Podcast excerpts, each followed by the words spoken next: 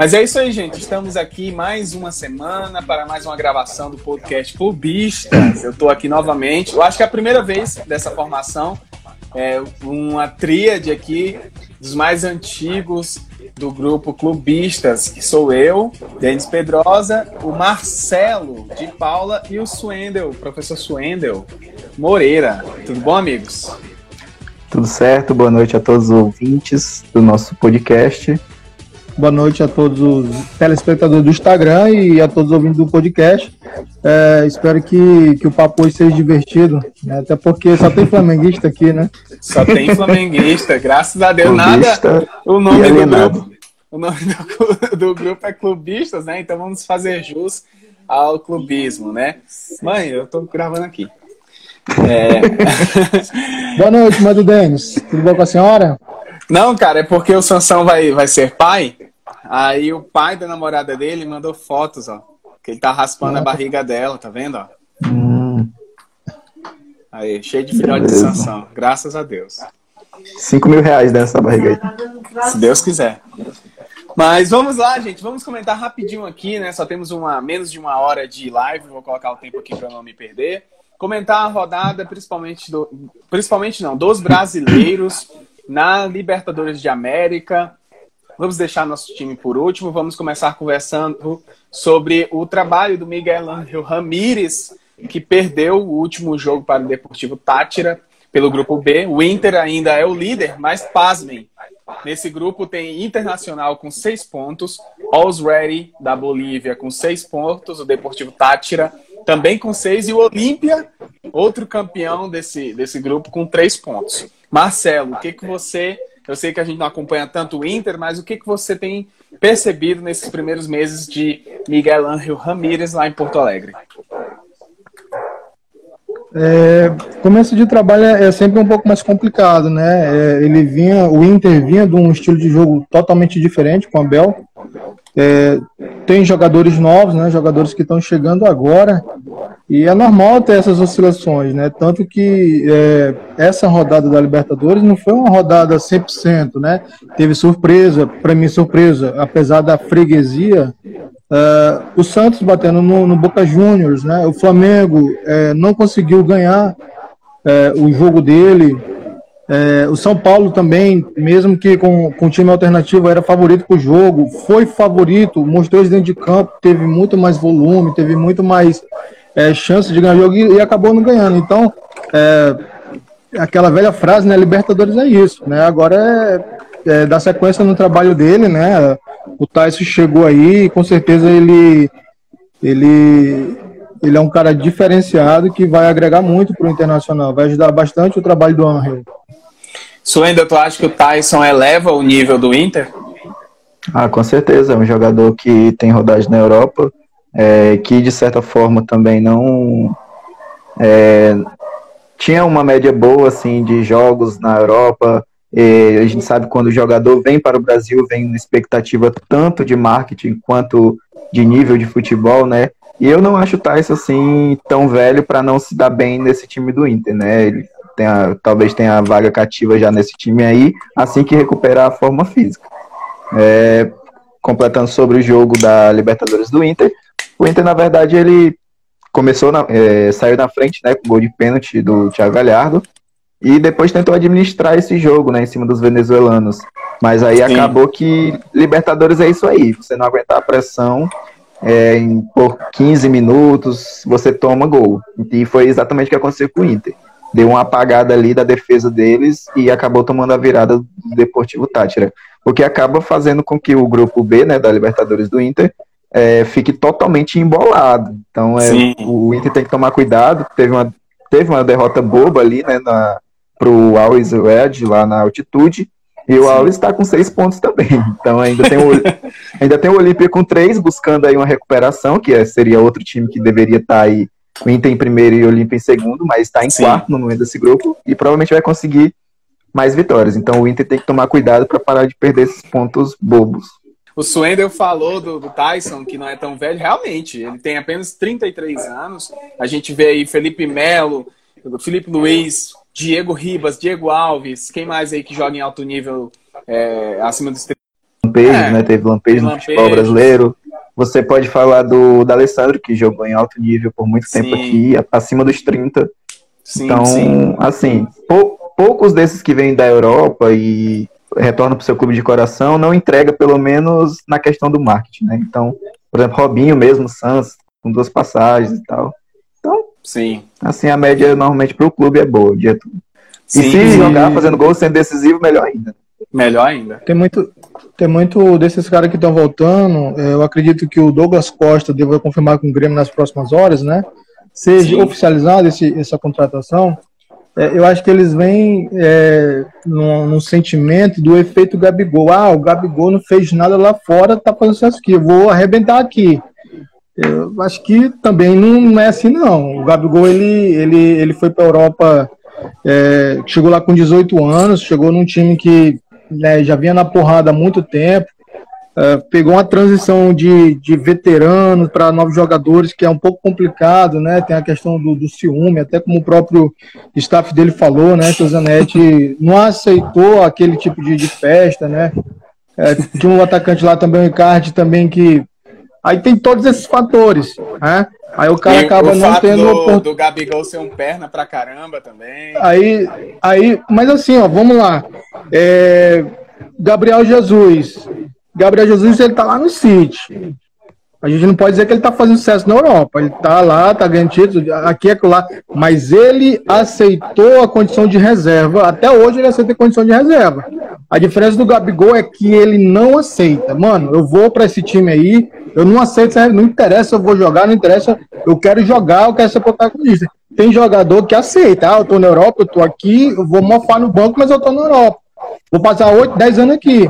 Ah, tem jogador que tem essa mentalidade. O Gabigol não tem. A partir do momento que ele viu que ele não estava tendo as oportunidades, chutou, chutou balde. É, veio fazer o que está fazendo aqui no Brasil. É, é, eu acredito assim, o Douglas Costa, ele, ele, ele, ele tem futebol, né? Só que ele também tem os óculos de vidro, né? É. Exatamente. Aí o custo-benefício vai ser um pouco mais mais pesado pro Grêmio, né? Se ele não conseguir jogar, que eu tenho certeza que essas lesões não acabam assim da noite pro dia, sei não, hein? O que, que tu acha, Sandro? Eu acho que é verdade essa questão aí do custo-benefício. É bem lembrado essa questão do Douglas Costa se machucar bastante, né? Quando a gente tem um jogador que espera muito dele, que a gente pretende usar muito ele no time, né? É complicado, porque é o caso do Tyson. O Inter quer usar o Tyson, né? Vai precisar do Tyson durante a temporada o Grêmio quer levar o patamar dele, trazendo o Douglas Costa de volta, né? Então, se você pensar que esse, por exemplo, o Douglas Costa não vai conseguir passar um mês sem se lesionar, vamos, né, devido às suas proporções, né, cada um no seu canto, é, todo investimento no Rasa, né, o Real Madrid que fez, né, mas não consegue fazer uma sequência para ele poder jogar, pegar ritmo e tal, tá todo o tempo no departamento médico, né? Então não tem retorno. É, muito que aí complicado. seria investimento por água abaixo. Sim. Então, mas, o... mas o, a investida do Grêmio é totalmente cabível. Ele tá tentando levar seu patamar do seu ataque. Tipo, ele tá jogando ali a Sul-Americana, né? O, a Copa Sul-Americana agora. É, muito acima dos demais adversários, né? Agora, se vai Sim. ganhar é outra história, mas que tem time para ser campeão da Sul-Americana, tem facilmente, tranquilamente. É, é um time tá que ganhando. ia brigar na Libertadores, né?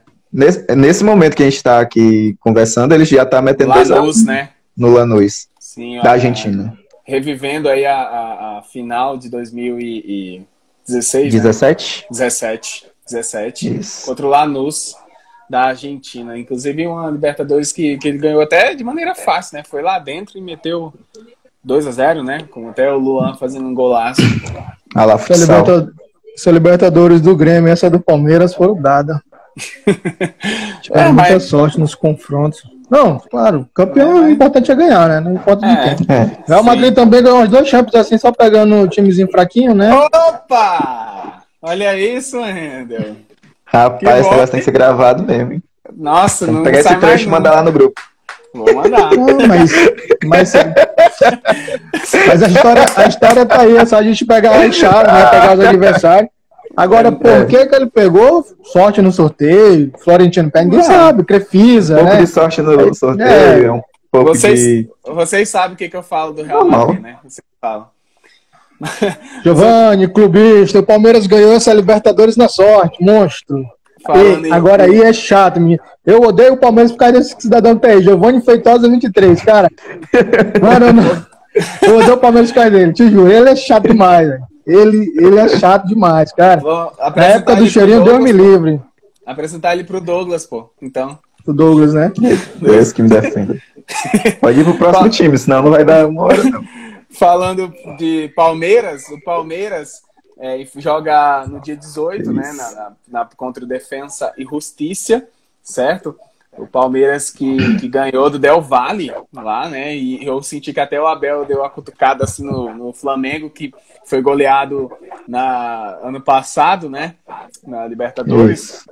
Ele falou que times que foram lá jogar com o Del Valle de igual para igual, em alta intensidade. Já sofreram bastante. Sofreram bastante foram goleados. O que? Tá justificando dele, né? Ah, a gente veio aqui, ah. jogou mais de boa e, e ganhou. Mas era goleada. É. A Latite, a Latite 2012. Qual que, é. que, que tu já acha disso, Fernando? Tu já tá falando? Não, eu acho que a gente vai continuar vendo o futebol pragmático do Palmeiras, né, em 2021. E aí é o futebol pragmático do seguinte: equilibro a minha defesa aqui e eu tenho um ataque ali que em algum momento vai conseguir é, furar o bloqueio adversário. E não é demérito ter um futebol pragmático, ainda mais falando de Brasil. E ainda mais aí, né? falando né? de Libertadores. Corinthians ganhou, fez uma campanha do Brasileirão desse, dessa maneira, fez uma campanha de Libertadores dessa maneira. Paulista. Com, com um futebol assim bem justo mesmo, bem, vamos cuidar aqui da defesa que o ataque uma hora sai. Então o Palmeiras ele é mais ou menos dessa maneira. A diferença, né, de Corinthians para para o próprio Palmeiras é a questão humana da, da peças, que é as peças, né?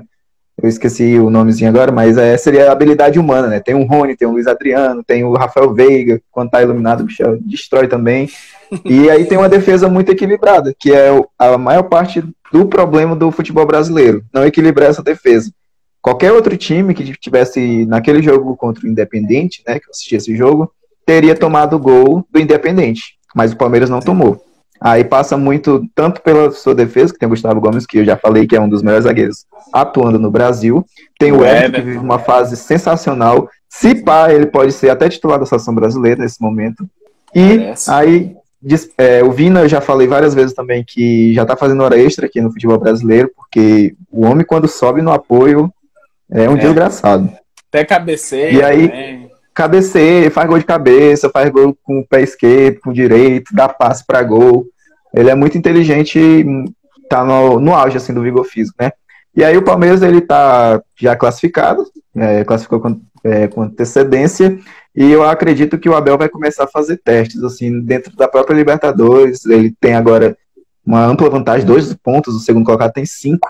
Ele pode colocar Patrick de Paula para dar uma rodagem, Zé Rafael que estava mal, mas aí tá dando uma melhorada. Tem que ver um pouco do Gustavo Scarpa, né, que tá voltando aí a ser decisivo, com passes, com gols. Ele é o 12 jogador ali do Abel, acredito eu.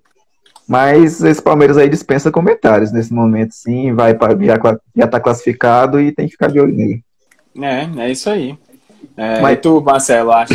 Sim, ainda pode concluir. Mas é torcer para não dar aquele azar das oitavas, né? Do campeão, o cara é campeão no ano, nas oitavas já cai de primeira, né?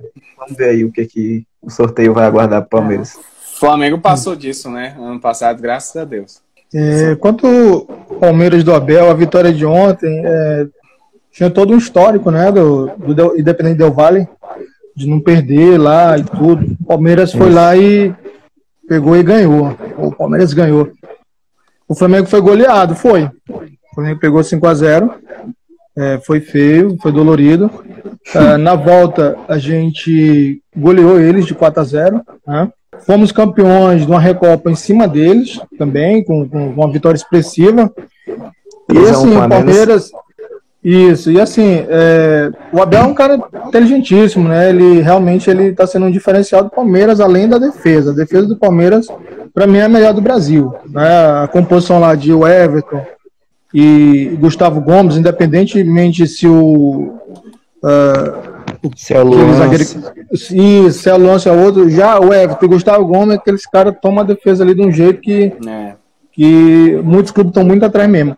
É, Jorge Jesus ele conseguiu equilibrar a defesa meio ataque, foi campeão praticamente do que disputou. Né? Pé nas costas. Exatamente. Se o Flamengo é, conseguir esse equilíbrio defensivo que a gente tanto precisa e de imediato, é, dificilmente o Flamengo não vai ganhar um desses três títulos que ele vai disputar. Dificilmente. Os três principais, né? Exatamente. Aí, assim, o independente desse ano que o Palmeiras ganhou, ganhou o kit goleado e ganhou lá de uma beleza, é outro time totalmente diferente do que aquele que o Flamengo foi goleado. O treinador não é mais o Angel Ramírez, né? Isso a gente sabe que ele fez um trabalho fenomenal, tanto que foi cogitado até para ir para Espanha também, né? Acabou vindo para o Inter. O próprio Palmeiras quis ele e não conseguiu, né? Ele acabou indo para o Inter. Sim. Então, assim, não é o mesmo time, tá? não é a mesma coisa. É. é mas ganhou, né? Vai pro, vai pro, vai pro, vai pra estatística, estatística né? Os caras vão tirar onda aí, ganhou, mas assim, esse Palmeiras não me amedronta. Eu, como flamenguista, eu, esse Palmeiras aí não me amedronta ainda. O que me amedronta, São Paulo é, se recuperando. Sim. Galo, é com, fase com, ruim. Isso, Galo é. com o time que tem. Mas para mim, o Palmeiras vai continuar freguês esse ano. E no final do mês a gente vai ganhar mais outra dele de 2 ou 3 a 0. Ih, gosta é assim. Falando dos outros brasileiros rapidinho, né? O Santos uhum. jogou com o Boca, que esse eu A recuperação, assisti. hein? A recuperação agora está em segundo lugar, atrás Léo... do Barcelona de Guayaquil, né? O Léo que, que, vibrou muito. O Léo já tinha, o Léo já tinha entregado os pontos no, no episódio passado, né? Do, do Santos. Sim. E mas... aí agora ele está tendo esperança novamente. O técnico do Boca, o russo, né? Miguel Angel Russo, é, que foi campeão com o Boca em 2007, na última Libertadores, né? Aquela que, que me fez admirar e, e temer o Boca, é, porque era um time fantástico em 2007. Marcelo lembra bem. Falou o seguinte: que o Boca sempre teve dificuldade de vencer o Santos lá na Vila e o Santos comprovou isso novamente, né? Ano passado goleou Marinho arregaçou com aquele jogo e agora ganhou de novo, Marcelo. Com 1 a 0 com um gol do Felipe Jonathan, um bonito gol até, uma bela jogada, um contra-ataque, né? O que, que tu acha esse Santos aí com o professor Diniz vai dar um caldo? Cara, eu acho que é, se existe casamento perfeito, eu acho que esse Santos e Diniz, para mim, é o casamento perfeito, né? Porque o estilo de jogo que o Diniz propõe, com essa garotada do Santos, eles têm bastante vigor físico para poder entregar aquilo que o, que o, que o Diniz pede, né? Aquela intensidade da saída, aquela intensidade no meio, no ataque. É, os meninos estão em todo canto toda hora, então acho que vai facilitar um pouco. E ele tem um jogador decisivo que é o Marinho, né? Apesar de solteiro ter saído, mas ele tem um jogador que decide jogos, que ganha pontos, ganha campeonato, que é o Marinho, né? Coisa que no São Paulo ele não tinha esse jogador. Tá? E aqui no Santos ele tem. Então eu acredito que é, o Santos deva classificar sim, ele vai, vai, vai lutar sim. E, e se ele passar, ele vai dar trabalho. Tu, Suenda, tu vê que o professor Diniz vai prosperar por lá? Meu Deus, é, é o ambiente perfeito para o Diniz, ao meu ver também. Tinha até comentado já no nosso grupo que se ele precisava de um material humano assim, onde ele pudesse moldar, se ele precisar de jogadores com argila, né, que onde a gente pode estar tá moldando, é no Santos. Tem jogador subindo de base, tem jogador que já tinha subido e já estava indo bem, mas deu uma caída, mas pode recuperar. Tem jogador que é craque decisivo, é o Marinho. Ainda tem o Alisson no meio-campo. Você pode usar também ali o Carlos Sanches, que voltou de lesão, uma lesão séria do joelho, mas se ele voltar a jogar o que jogava antes, vai ser muito interessante, muito bom. Tem o Copete ali pelas pontas, então é, é, é um time interessante do Santos. A proposta do Diniz é mais interessante ainda, então se os moleques assimilarem o estilo de jogo, vai dar trabalho. Como deu trabalho pro Boca. E, assim, eu não acho que o Santos possa ir longe, mas não classificar para seria seria muito chato, assim, seria muito absurdo assim, eles não classificar nessa primeira fase. Ainda está um pouco arriscado, né? Que o Bastante Guayaquil conseguiu três vitórias é, gigantescas seguidas e aí deu uma tropeçada nada a ver pro The Strongest, mas Aí ficou meio, fiquei meio assim sem entender, né? Mas aí, enfim, a questão é que o grupo tá embolado, um pouco embolado. Se, por exemplo, o Santos ganhar mais uma e já começa nove, empata em nove com o Barcelona de Guayaquil, provavelmente o Santos vai ganhar do Barcelona. Pra, se quiser pensar em classificar, vai ser isso. Porque o Boca vai ganhar The Strongest também. Então, comentário do Fabrício. O Fabrício falou assim: Marcelo, esse ano o Palmeiras vai sofrer um acidente de novo na Libertadores. Espero que um acidente ruim, né? Todos nós tá, estamos torcendo Isso é porque isso. naquela primeira live que eu participei, eu falei que esse título foi acidente. Aí ele tá retrucando aí, dizendo que foi acidente. Mas assim, é, eu acho. eu acho que não vai acontecer de novo, não, esse acidente, viu, Fabrício? Eu acho que esse ano os times estão mais ligados e e, sinceramente, o Flamengo não vai perder para time pequeno, não. E a gente quer pegar vocês, tá? Na, ou na final, ou nas quartas. Cala a boca. A gente quer pegar vocês, velho. Cala a boca, bicho. É, aqui falando do último jogo antes de falar do Flamengo, né? Rentistas de São Paulo ficaram no 1 a 1 é, o São Paulo entrou, bateu o recorde de, é, com mais garotos da base numa partida de Libertadores, um recorde que é, vinha lá do tempo do Tele Santana. Um jogo que teve duas bolas recuadas, cara. Os rivais lá recuaram pro goleiro. O goleiro é, leu o manual não leu o manual de regra do recuo, né, Swendel? Que não pode pegar com as mãos quando a bola é recuada com os pés. Uma regra época que não podia, não. Uma regra... O que, que é isso, doido? É a propaganda do Marcelo aqui. Peraí. Tá fazendo mexendo no nosso podcast, cara? Não é, pô, não pagaram, não, não pagaram não, a gente, pra fazer isso daí. Mandaram nem um copo com água, cara. Patrocínio aqui. Porque eu tô na tela branca aqui no YouTube, pra clarear aqui minha cara. Agora, agora eu faço. Pesquisa assim, pô. É, que lindo, é cara. Fundo branco no Google, pô. Já, tá, já eu pausei aqui, é porque eu dei um playzinho só pra. Mas aí eu pausei, já era. Não, mas. É só pesquisar fundo branco no Google, pô. Beleza, vai. Senão vai não, gastar mas, uma hora aí. Não, mas é, é, isso, gente. São Paulo empatou com rentistas, agora é, estacionou ali no primeiro lugar. Todavia o Racing ganhou do Esporte Cristal, né? Ficou em oito pontos. São os dois que a gente imaginava que iriam estar brigando no grupo E. É, Massa, são os que estão, né? O Esporte em Cristal levou porrada até agora. E Marcelo, tu vê que o Hernan Crespo fez certo em poupar o time principal, Daniel, Reinaldo, é, para o Paulista. O Paulista é mais importante do que o São Paulo garantir o, a classificação na Libertadores?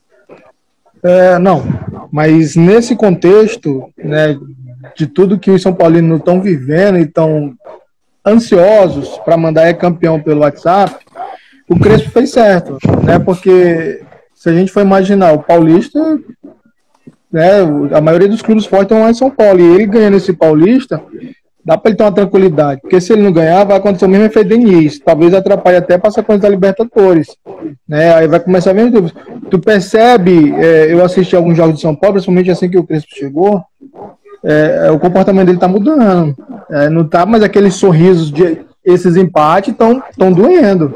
Ele está sentindo esses empates, mesmo que com time alternativo ou não, ele quer vencer e não está vencendo.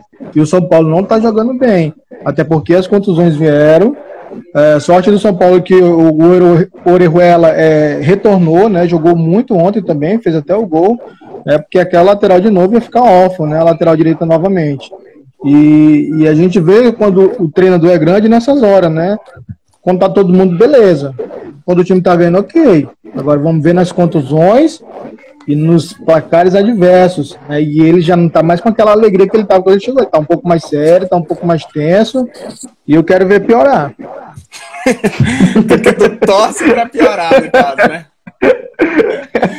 E tu, Swendel, o São Paulo é o melhor time desse início de temporada, Swendel, na tua opinião? Espero que piore. É, então, o São Paulo, né, é o que está assustando realmente. Fez uma sequência muito boa de vitórias, aí deu uma patada aí mais com time alternativo. Aí teve alguns torcedores São Paulino, né, falando como é que faz, vai de reserva num clássico, né, ainda mais contra o Corinthians, né, porque perder pro Corinthians nunca é legal. Ainda mais pela fase que o Corinthians está, né, que tava Sim. capegando também de vitória e aquela história toda. É tipo um flamenguista com o Vasco, né? Perder pro Vasco ou pro Botafogo, puta que pariu. Então, assim, é triste. Pro São Paulino, no caso. Mas não tem como falar, né? Porque o Crespo vem fazendo um bom trabalho, recuperou uns caras aí a curto prazo muito rapidamente, isso foi muito impressionante. E é igual o Marcelo falou, agora esperar e ver como é que o São Paulo se comporta de acordo com as adversidades, né? Primeira adversidade tem sido o calendário, ainda não machucou tantos jogadores assim, mas o calendário tem atrapalhado muito. Mas o, o Crespo ele tem conseguido mesclar bem aí as importâncias, ele conseguiu entender de certa forma o que, que é mais importante para o São Paulino nesse momento. O São Paulino é o caminho mais fácil para um título, né? Então, já que o Paulista está tá aí, eu não sei com quem o São Paulo joga no final de semana. Alguém pode ajudar? Deixa eu olhar aqui. Que é na, pelo, pelo, pelo Paulista, no caso. Um então, minuto. o próximo jogo do, do São Paulo, para o Crespo ter. Ferroviária. É, contra a Ferroviária. Então, Ajustado, um time que não é provavelmente ele não vai ele não vai com o time reserva, já que já mesclou agora na Libertadores. Então, acho que para o torcedor sensato, São Paulino, o Crespo está agindo de ok, de acordo com o que o elenco é, aguenta, de acordo com o que o pode apresentar, porque não dá, não dá de jogar três competições ao mesmo tempo com os mesmos jogadores e tal. Não é mais 2019, na época do Jesus.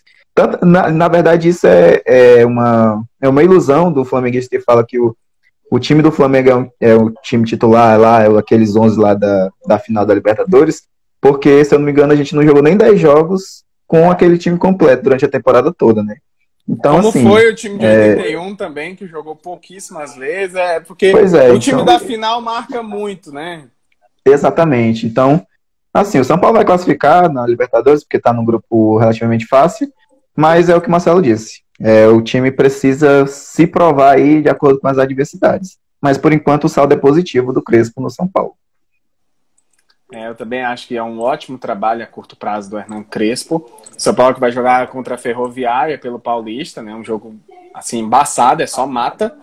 E é o técnico mata. da Ferroviária do, da Ferroviária é o Elano, né? Meio campo do Brasil, do Manchester City, passou, né? É, fingiu que passou pelo Flamengo, fez muito sucesso no Santos e agora está iniciando a sua carreira como técnico da Ferroviária, que inclusive o time feminino foi campeão da Libertadores. Bem legal o trabalho lá da Ferroviária. Os times paulistas, né, são bem, bem organizados, né? Agora que eu vejo que o Bangu, que o Nova Iguaçu, que o próprio Madureira estão é, correndo atrás do prejuízo aí dos times paulistas. É, e agora um jogo que a gente vai comentar, até o que a gente separou mais tempo para falar, que é o jogo do nosso time, do Flamengo. Empatou no Chile contra o União La Calera, saiu perdendo de 2 a 0, conseguiu o empate, né, através de uma cobrança de pênalti do Gabi. Sormani falou essa semana aí que Gabi é o melhor cobrador de pênalti do mundo, ok? e conseguiu no final, no último terço do jogo, praticamente, é, do tempo do jogo, é, uma cabeçada muito boa do, do Ilharão, que sempre sobe bem de cabeça e empatou. Não conseguiu virar, não conseguiu a vitória, porém continua líder com 10 pontos. Em segundo está o Vélez, com 6 pontos, uma boa vantagem para o segundo colocado. E a LDU vem em terceiro, com 4, e o Blacaleira em último, com 2. Suendel, é, como você é, viu o nosso time nessa partida aí lá em, no Chile? Eu vi com tristeza, né, para início de conversa. Não, tô, tô brincando. Mas na verdade, sim, sim. No primeiro tempo, que tristeza, mano. Mesmo com os gols do Flamengo e tal, é, como eu sempre venho falando, essa questão de não equilibrar a defesa lasca muito o time do Flamengo. Você chega no Libertadores, toma 1 a 0 já é difícil virar para 2 a 1 Então você tomando 2 a 0 nas duas rodadas seguintes, tomando quatro gols em dois jogos de Libertadores, é muito ruim. Eu estava vendo a estatística que o Rogério Senna só não tomou mais gol do que a época do, Domi, do Domenech Torren até o momento. Então, assim, Até pelo 5 a 0 tomado pelo, no, é, pelo Independente, né?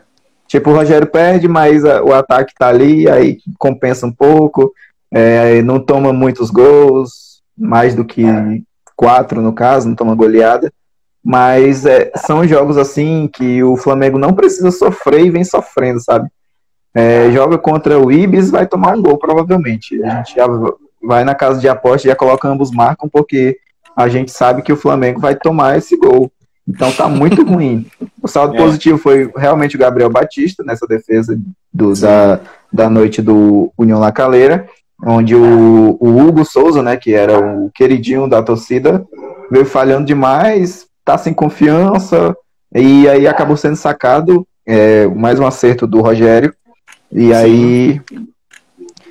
E aí o Flamengo joga, né, de, de acordo com o adversário ali. Começou, o Flamengo sempre tem o domínio do adversário, mas nunca consegue equilibrar a defesa. Então fica aquele jogo desigual. Beleza, tô atacando lá, mas quando na primeira subida do União Lacaleira a gente vai, pô, toma o gol. Aí no erro individual, tá, toma o gol. Então fica difícil tanto pro Rogério Senna equilibrar essa defesa defensivamente, quanto conversar com o cara individualmente. Ó, oh, o que, está acontecendo? Por que, que você está tão desconcentrado assim no jogo? Por que, que esses... Porque os individuais não têm formação tática que dê jeito. Entendeu? É. Quando o jogador está desconcentrado, quando o jogador não está bem na partida, você pode colocar ele na, no canto da trave, que ele provavelmente vai furar a bola e não vai ser gol. Então, assim. Isla, né? O é complicado. é um exemplo disso, né, cara? Exatamente. É, se o cara não tá bem, pô, jogador de futebol não tá bem assim, não tem formação tática, que é o que acontece com a defesa. Aí troca, beleza, o Diego Alves se machucou, confiamos no Hugo, o Hugo começou a falhar. Aí o Gabriel Batista entrou agora, mas daqui a pouco vai começar, acontece alguma coisa, entrou bem, né? Mas sempre acontece alguma coisa pro Flamengo capengar na defesa. Então, esse equilíbrio aí que o Rogério tá buscando, tem hora que eu fico com pena do Rogério, porque ninguém merece o que acontece com ele, assim, nesse sentido. O cara vai recuar, recuar errado, o cara vai. É, pô, tipo, meu emprego depender desse tipo de gente que não se concentra na hora de dar um passe de dois metros, do tipo de cara que vai dar uma cabeceada, baixa a cabeça e o outro, o atacante vem e cabeceia no lugar. É Essas coisinhas assim, os detalhes do futebol é complicado. Aí vai lá no clube é. tá fora sempre. e aí, Marcelo, o que, que você viu aí? O que que Bruno Viano, né, Marcelo? Que você estava nos torcendo, Já, começou bem, Bruno, mas foi determinante é, para o primeiro gol do Flamengo. Foi. Bruno Viano era, era a minha esperança de, de um zagueiro ali do tirando o Rodrigo Caio, né? Infelizmente, a minha esperança morreu ontem. é... Que é isso, foi um jogo, pô, mal. Um jogo. Não, mas aí é que tá, um jogo, um erro desse, o cara perde a confiança, mano. O Hugo só tá falhou. o Hugo contra o São Paulo foi tentar driblar. Depois daquele lance que ele tentou driblar, acabou o Hugo. O Hugo morreu naquele jogo contra o São Paulo. Que ele tentou driblar o Brenner. É, assim, concordo muito com o Soender. Na verdade, é, já falei isso já é, para muita gente, até no grupo também. Não tem como a gente querer execrar o Rogério Ceni se ele tem tentado, se ele tem feito as substituições é, ano passado, beleza, ele estava muito tirando o Gabigol. Ele estava substituindo o Gabigol, é, gerou um desgaste. Coloca no Pedro, cara. Mas coloca no Pedro. Mas, mas não pode. Esse jogador assim, é, é, é como o Guardiola falou, eu não estou querendo comparar o Messi. Mas jogadores como ele não pode ser substituído nem para ser aplaudido pela torcida. Eles têm que começar e terminar o jogo. Eu não estou dizendo assim, querem comparar, mas o, a sensação é essa, o sentimento é esse. Tem jogadores que se sentem assim, não quer sair de jeito nenhum. Entendeu? Se fosse para poupar, beleza, tava pedindo produção lá no começo. Mas aí começou a ele não ter um pouco de confiança, o Gabi não estava muito bem, ele estava tirando. Né? E a gente sabe que o Gabi ele precisa de, de, de, de sequência, precisa estar confiante os gols poderem entrar. Ele erra dois ou três, mas ele sempre vai fazer um ou dois. E, e isso aí faz a diferença. É, tirando essa parte do Gabigol, eu acho totalmente injusto querer acreditar qualquer fracasso do Flamengo é nas costas do Rogério Senni, onde todos os nossos fracassos que nós tivemos foi por conta de erros individuais gravíssimos. Não foi um erro individual de, de posicionamento, não foi um erro individual, foi cara, assim mesmo, de peladeiro mesmo, assim, coisa que nem na pelada a gente faz. É, se tu for ver alguns lances do Gustavo Henrique no ano passado, que é, combinou com algumas eliminações e a gente perdeu alguns pontos importantes, cara, foi bizonho, né? O Hugo também, é, teve mais jogadores aí, o Léo Pereira, agora o, o. Nunca mais teve oportunidade. Bruno, o Bruno Viana. Até pela multa, né, Swandel, que, que recebeu. Isso, infelizmente. Eu acho, eu até, eu até sugeri isso também lá no, no, na tua live lá no YouTube. Talvez seja a hora de o Flamengo começar a jogar três zagueiros também para ver o que que dá. Talvez fique um pouco mais habitado aquela frente da área ali. Eu estava assistindo um pouco o jogo do Chelsea e, e Arsenal. O Chelsea estava perdendo de 1 a 0, mas toda vez que o Arsenal atacava, o Chelsea defendia com cinco, né? Ali, mais três na frente dos cinco. Assim, tudo embolado ali, ninguém conseguia isso. Foi, é, esse é o diferencial do, é, do treinador de Chelsea. Ele conseguiu trazer essa, essa, essa tática, essa, essa formação e está impedindo com que os adversários é, consigam é, vitórias em cima do Chelsea. O Guardiola mesmo falou. O Tuchel transformou o Chelsea num time que ninguém quer enfrentar. É, um time chato mesmo, mano. E... É porque, no caso, esse time que defende com cinco, né? A gente tá falando de alas que sobe e desce. E aí a gente tem um Felipe Luiz na esquerda, né? Que não aguenta. Não. Embora ele tenha muita Luiz qualidade é... na subida, beleza. Isso, mas a gente tá isso. falando de contra-ataques que tomam rápidos. E aí é justamente o problema que o Flamengo tem. Na transição do contra-ataque, tá, a gente está tomando gol e isso. Isso, mas, mas assim, ó, o Flamengo ele não está tomando gols por erros defensivos. Não. O Flamengo está é um tomando gol por erros individuais da defesa. É diferente. É mas assim, a questão é que o Rogério Senna começou a acertar agora esse sistema. Sim, sim, sim. Mas, mas no todo, o Flamengo tem tomado muito gol por erros individuais, não por erros defensivos. E o defensivo geral, é aquele foi aquela. O segundo gol foi Agora, defensivo, cara. Você é, é defensivo, mas uma falha bizonha do, do ninguém que vai se abaixar dentro mas da área. O Bruno Henrique se abaixou no primeiro pau para cabecear. Exatamente, mas Eu aí vi. foi uma falha defensiva, porque não teve a marcação que acompanha aquele carinha que passou na frente de todo mundo. Aí a bola venceu e ele se abaixou, erro individual, mas aí beleza. Esse daí eu acredito para um erro do sistema defensivo. Embora o Bruno Henrique ele contribuiu bastante. É, foi bizonho aquele lance ali. No mais, não tem um erro defensivo assim, ah, depois do Flamengo tá, tá dando as. É o cara vai lá, do nada faz uma. Ah, tá tudo bem, vou vender aqui, pega, faz o gol. É, entendeu? É assim mesmo. Aí assim, é, não sei se o Diego, ele, quando o Rogério acertou esse esquema, ele, ele acertou com o Diego. O Diego foi, foi muito bem. É, talvez eu, eu já não sei agora se o Diego tem que ser unanimidade titular. Eu já não sei. Para mim, eu, eu colocaria mais um zagueiro e tiraria ou ele ou o Everton. Principalmente o Everton. Tem que deixar o, o, o Thiago Maia voltar. Que treinou hoje, né? Inclusive. Tem Jéssica, tem Thiago Maia, tem o Arão no meio, tem o Diego. João na Gomes. disputa, o João Gomes entrou bem.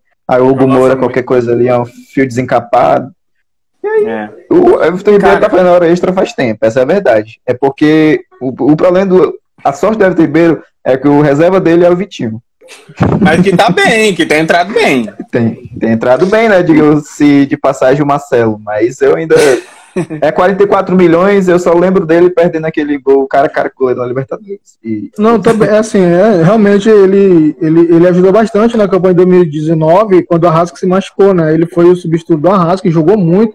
É, principalmente naquela sequência ali que nós pegamos o Corinthians, ele fez aquele golaço lá e tudo. Bahia. É, ele, tem, ele tem jogado bem, mas para mim o, o, o, Ribeiro. Vitinho, o Vitinho, ele é o Denilson. Ele é jogador de segundo tempo. Se ele entrar como titular, ele não rende. Tipo o Michael. Não, é sério. O Michel também, assim, eu vou falar uma coisa que ninguém muito fala, mas assim, o Bruno Henrique, eu já falei isso há muito tempo, vocês sabem. O Bruno Henrique, quando ele não faz gol, não vale a pena ter escalado o Bruno Henrique. Porque ele erra, ele só domina a bola, 90% do jogo, ele domina a bola e dá volta pro cara que tocou pra ele. Ele só faz isso, velho. Eu, pra mim, tecnicamente, o que é, que é técnica? É dominar, é, é olhar, Pedro, é tocar, passar o Pedro direitinho. é muito melhor que ele, o Pedro. Tem uma não, técnica não. muito mais apurada que ele. Não, beleza. No caso do Bruno Henrique, Mas, eu tenho outro. Do lado de campo, deixa eu só, deixa eu só confirmar aqui. Pode, o lado pode de ter. campo, o lado de campo, para mim o Michael é, tecnicamente é melhor que o Bruno Henrique. Só que o Michael é Eita. é baixinho, não tem força. Não, tô falando tecnicamente. O Michael, ele domina a bola, ele toca direitinho. Mas o ele Michael, ele domínio, cons... o Gabi deitou nele. Mas aí, mas aí, beleza, ele quis inventar, mas 90% dos domínios do, do, do Michael, ele consegue dominar a bola direito. O Bruno Henrique, se tu vê toda a bola pra ele, ele já tem que dominar né? Até a bola que vai rasteirinha. O Bruno Henrique tem dominado de, de, dificuldade de, de, dominar. O Michael, ele não tem força, ele não tem altura. O Bruno Henrique é um cara muito decisivo, é sim. Mas quando ele faz gols ou dá uma assistência, beleza. Mas ele não tá fazendo isso. Então eu acharia que, é, que o Michael deveria tentar nesse jogo no lugar do, do Bruno Henrique. E sim, o Michael tem que ser titular contra o Fluminense, né? Claro, vale título, beleza, mas tem um jogo da volta. Vamos deixar o Michael e o Vitinho para ver se, se esses caras vão dar conta contra o time né? grande. Não, contra time grande, vamos testar ele contra o Fluminense, porque eles jogaram contra o Macaé, Madureira, não sei, Portuguesa. Aí é outro nível. Eu quero ver eles jogando contra o Fluminense, jogando a bola que eles estão jogando. É, é, o Michael, ele consegue driblar com mais facilidade que o Bruno Henrique. O Bruno Henrique ele só joga a bola na frente. Quando ela não sai para lateral no play de fundo, ele consegue fazer alguma coisa. É, O Bruno Henrique, ele é bom no jogo aéreo, mas ele não tem pisado tanto na área. É, ele não tem feito mais os gols de cabeça. Então, assim, é, volta a insistir. Quando o Bruno Henrique não faz gol, a escalação dele não justifica. E sair dá para tirar ele com 15 minutos do segundo tempo já e ele não sai. Para mim, assim, voltando a falar do Rogério, um dos erros dele é esse. Ele quase não tira o Everton Ribeiro e quase não tira o Bruno Henrique, que são os caras tecnicamente que estão deixando muito a desejar. É, esse jogo agora do Flamengo foi um dos piores jogos que eu vi da Rascaeta. O Rascaeta não jogou bem, mas, mas ele foi decisivo. Foi decisivo. E, e, e, participou de lances decisivos, mesmo ele não estando bem. Aquela bola que ele meteu lá, não, que passou raspando. Olha, olha a diferença. Mesmo o cara não estando bem, ele é decisivo. E o Rogério não tira o Bruno Henrique e o Everton Ribeiro com frequência. Eu acho impressionante. Isso que eu fico um pouco para trás com o Rogério. Se fosse outro molequezinho, tira, mas o Bruno Henrique e o Edson Ribeiro não tira. Cara, é complicado. Não, tanto eu sei é, que é. Tanto é, Marcelo e Suender. O Suender falou aí que, que, que tá relevando muito porque tá vendo que são erros, e todos nós aqui concordamos que são erros individuais que estão determinando o mau desempenho do sistema defensivo do Flamengo. Isso é um fato. Desde o ano passado, Léo Pereira e Gustavo Henrique não jogaram bem. Né? A gente dependeu de um volante recuando para fazer a linha defensiva. É, só que, cara, eu tô vendo que tá mudando um pouco as críticas do, do torcedor do Flamengo quanto ao Rogério. Muitos estão concordando com as mudanças que ele tem feito. Por exemplo, o jogo que ele colocou Michael e Pedro no ataque, pô, todo mundo concordou. É isso aí mesmo, no Carioca que tem que fazer teste. O Michael foi lá e poupou deu duas assistências. Depois entrou com Gabi e Michael. Michael fez um gol. Depois Gabi né, liderou o time naquele jogo praticamente, pediu para jogar. Foi bem também, colocou os moleques. Foi o primeiro jogo até do, do, do Batista, né? Voltando. Então, muita gente tá entendendo que o Rogério tá, tá fazendo as mudanças necessárias. Só falta ele barrar o Everton Ribeiro, que já há algum tempo vem mal tecnicamente. O cara que tem, tem certa idade, não vai conseguir recompor totalmente. Não sei se o Vitinho faz o que ele faz, né? e, e é nessa recomposição aí, e é nessa recomposição é, que o Everton ele, ele tá perdendo, porque ele tá correndo muito para recompor. Ele não está tendo mais aquela liberdade só para criar, né? E aí está desgastando ele. Quando é um lance que ele precisa da força, é, do vigor para fazer o drible ou, ou, ou, fazer uma infiltração, ele já não tem mais a, a energia, né? De tanto recompor que ele está tendo que fazer. É, eu vi ele não conseguindo completar uma meia-lua, a gente não vê ele conseguindo completar uma caneta que ele deu também. Mal, mal, tecnicamente, nos, cara, tá mal. Tá muito mal. Pois é. Ele tá, ele tá, tipo sem perna mais, assim, não tem aquela força, aquela uma certa explosão né, pra, pra completar o drible, né? Uhum. É. Só, só para eu te passar, Suenda, com relação aos três zagueiros, eu vejo com bons olhos, né? É um sistema que vai e volta, né? É, nunca nada é definitivo. Por exemplo, até o Jorge Jesus voltar, praticamente não se jogava mais com dois atacantes enfiados na, no Brasil. Se jogava sempre com uma tríade, né? O centroavante centralizado e dois pontas velozes dos lados, né? O Flamengo tentou fazer isso com Nixon e Gabriel, aquele que jogou no Bahia. Que maravilha, né? E só que quando Jorge Jesus vem, ele faz o 4-4-2 clássico. Ele coloca Bruno Henrique e Gabi para jogar lado a lado. Depois quem for, quem no ápice do São Paulo do Diniz também jogava assim, com Luciano e Brenner. Novamente, São Paulo é pioneiro num novo sistema que volta à tona, que é o 3, 5, 3. 3, 5, 2, né? Dá, dá 10 aí? Isso, 3, 5, 2. Isso. Dá 10 não, pô.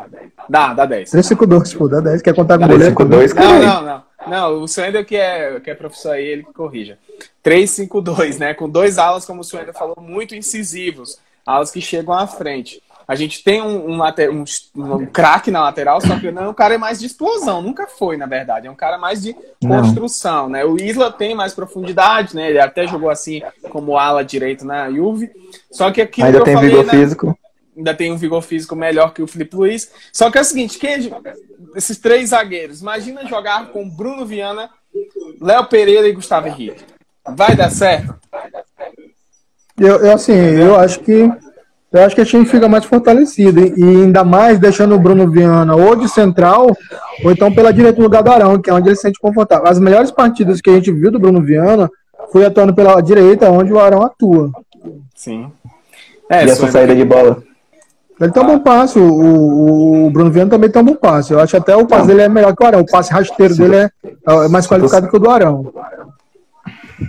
Uhum. É, é, sim. Eu, eu, eu, eu acho que o Ilharão, pra gente até finalizar, eu acho que o Ilharão é o que mais está ameaçado nesse time agora. E nem, nem como zagueiro, é como meio campista. Porque eu penso que assim que o DM do Flamengo tomar vergonha, o Tanuri voltar a fazer o que ele sabe fazer, que é curar os caras, trouxer o Rodrigo Caio fortalecido, trouxer o Rodrigo Caio para jogar o restante da temporada de boa, e ou o Bruno Viana, ou finalmente Gustavo Henrique se firmando ali ao lado do, do Caio como segundo zagueiro pelo lado esquerdo, é, eu penso que o Ilharão vai para o meio.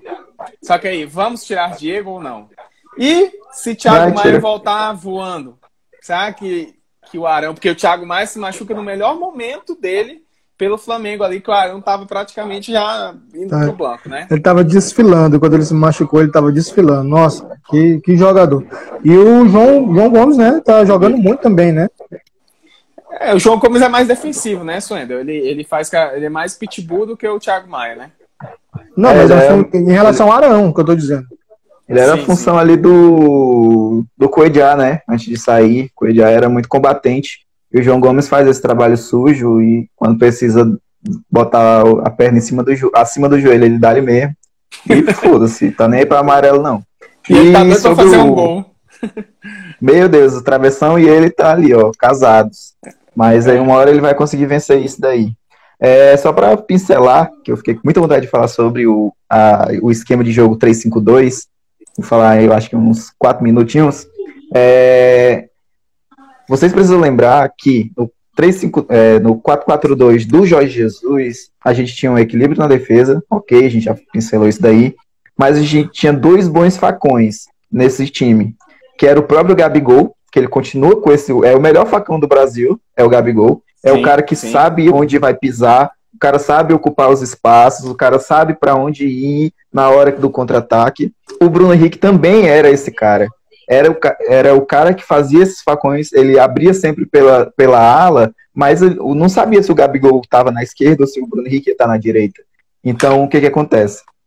Acontece que o, a mudança para o é, 4-3-3 acaba deixando o Bruno Henrique muito preso. E aí, quando tem essas trocas lá, por exemplo, o Arrascaeta cai para a direita, o Arrascaeta cai para a esquerda, o Everton Ribeiro muda para o centro, que é, agora é um pouco mais raro isso aí acaba prejudicando muito o jogo do Bruno Henrique, que ele justamente, quem não lembra, ele era o cara que ah, é, o Flamengo precisa sair no chutão, era o Bruno Henrique que a gente procurava, lembra? Sim, então sim, assim, é, ele perdeu muito essa função de coadjuvante ali do, do lado do Gabigol por conta da formação. Então, mas um dome, né, cara? que o Marcelo disse. Né? Com o Domi foi horrível, caiu demais. Aí é. agora com o Rogério ele tem atuações medianas, não compromete tanto, mas também não dá mais como a gente espera, né? Como a gente quer dele, que foi em 2019. Mas eu culpo mais assim a questão da formação tática, da, das funções que o Bruno Henrique recebe agora, do que propriamente do, do próprio Bruno Henrique, assim. Mas é isso, André. E o 3, é, nessa forma. E o 352 eu também vejo com bons olhos. Mas aí você está falando de sacrificar uma boa construção do Felipe Luiz, é, você sacrifica um pouco a questão da saída de bola com o Isla, já que eu, eu não acho ele tão, tão habilidoso assim para ser ala ao invés de ser lateral. Eu já não acho ele bom de lateral, muito sim, defensivamente falando. E, ata e atacando ele tá, tá sem função porque o time quase não produz com ele lá. As ultrapassagens do Isla, ele ultrapassa umas 10 vezes no jogo, ele, ele é usado em duas. Naquele jogo contra o União Lacaleira mesmo, ele foi pro fundo umas três vezes e a bola, graças ao gramado dessa vez, a bola ia para fora. Ele não alcançava. Aí o cara tenta fazer isso três vezes, o que que acontece? Morre. O cara desiste no jogo. Uhum, exatamente.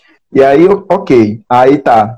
Vamos pro 3-5-2. Aí a gente tem o Ramon, que tá sendo moldado, a gente não pode queimar o garoto. Tem o Mateuzinho. Aí tem. Quem é o outro lateral, meu Deus? O João Lucas, né? O João Lucas foi emprestado, não foi? Então, assim. Pode falar se a gente for, se a gente for usar esse tipo de formação, a gente vai bater mais cabeça com a defesa, porque olha, olha a nossa, a nossa linha de impedimento com o Bruno Viana, com o Gustavo Henrique. o próprio Léo Pereira, com Arão, que é muito desligado em alguns momentos do jogo. Sim, eu... sim. É, o João Lucas está no Cuiabá, tu acertou, Swindel. Isso, tá emprestado. Assim, é, ele, a, a gente não pode ser refém, assim, desses caras que são tão desligados no jogo, ao meu ver. Vai, Marcelo. Mas é treino. É treino, os caras é. ganham para isso, né? Isso. Tem essa questão também.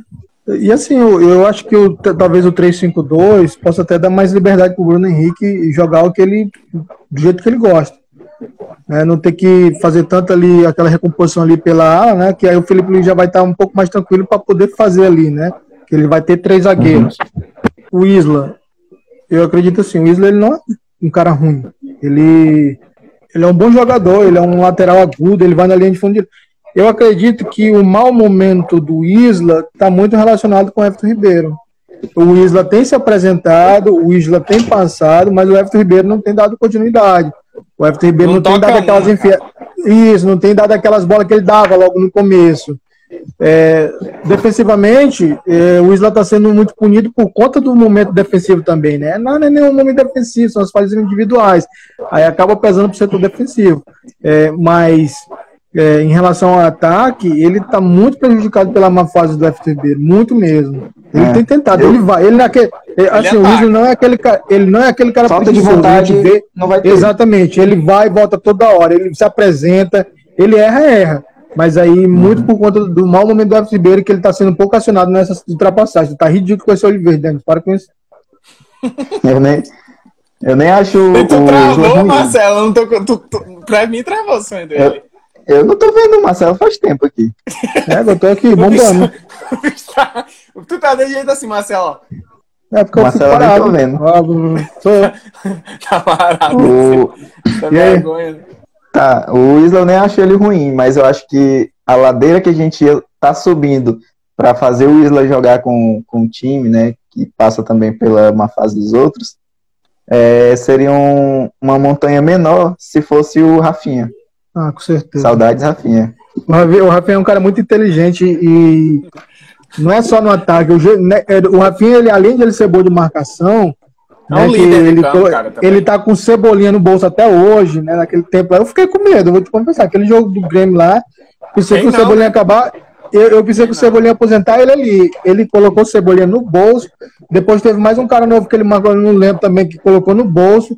Ele, além de ser um cara que marca muito, ele é muito inteligente e organiza o sistema defensivo. É, então, assim, que isso da nossa diretoria não ter pegado o Rafinha de volta. Eu também achei muito estranho, né, moleque? Que bizonho. É. O, cara, o cara veio, o cara comprou casa, o cara fez de tudo para estar tá lá, aceitou a redução e tudo. É assim, Política, realmente, eu né, também fiquei, Política, eu fiquei magoado também. Eu fiquei magoado, mas eu sou torcedor. Eu fiquei magoado por ele ter saído, mas a gente vai ver o lado financeiro, beleza. A gente tem que o jogador aqui no Brasil é assim, tem que fazer o pé de meia mesmo, né? Porque quando acaba de jogar, a gente tem a oportunidade de fazer um outro trabalho. Mas a diretoria não pode ter sentimento, a diretoria tem que ser profissional. Era para ter aceitado de volta. É, se a gente for é, falar da, das bizarrices aí que a nossa que a nossa diretoria comete, né? Apesar de ser Já a diretoria fez. mais campeã da história do Flamengo, é, a gente vai passar aqui mais um podcast. Falta um minuto e meio para a gente finalizar a live. Eu queria saber é, a opinião, a, o palpite de vocês para o primeiro jogo da final contra o Fluminense. É, Suendo primeiro. Acho que a gente empata 2 a 2 No seco, assim? No seco, né? Para não perder o costume.